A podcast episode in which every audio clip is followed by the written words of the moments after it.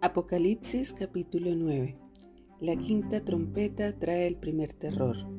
Entonces el quinto ángel tocó su trompeta y vi una estrella que había caído del cielo a la tierra, y a la estrella se le dio la llave del pozo del abismo sin fondo.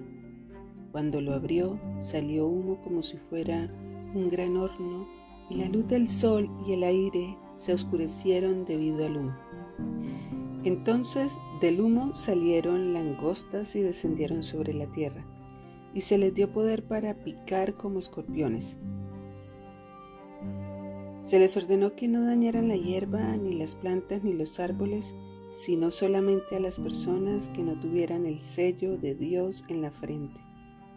Se les ordenó que no las mataran, sino que las torturaran durante cinco meses con un dolor similar al dolor que causa la picadura del escorpión.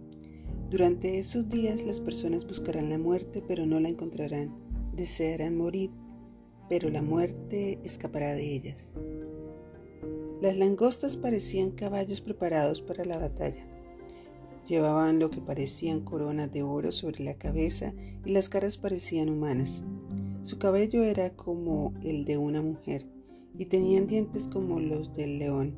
Llevaban puestas armaduras de hierro y sus alas rugían como un ejército de carros de guerra que se apresura a la batalla. Tenían colas que picaban como escorpiones y durante cinco meses tuvieron el poder de atormentar a la gente.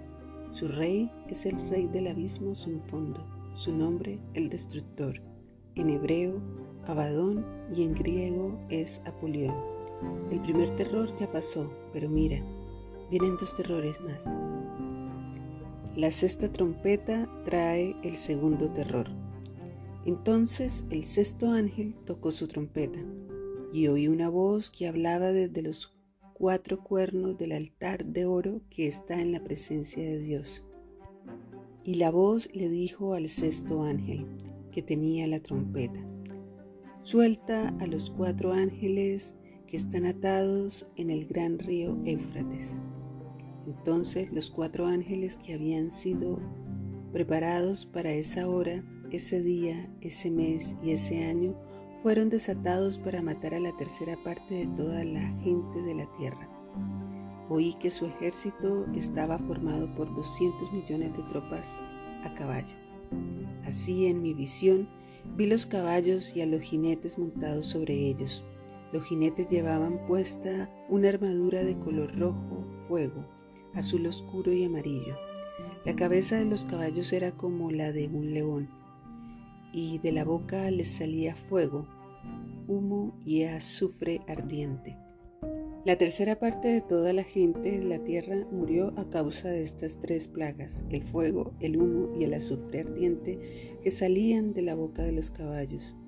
El poder de estos caballos estaba en la boca y en la cola, pues sus colas tenían cabezas como de serpiente, con el poder para herir a la gente.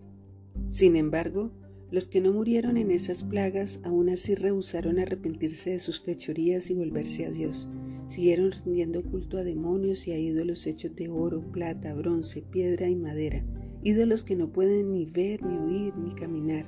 Esa gente no se arrepintió de sus asesinatos, ni de su brujería, ni de su inmoralidad sexual, ni de sus robos.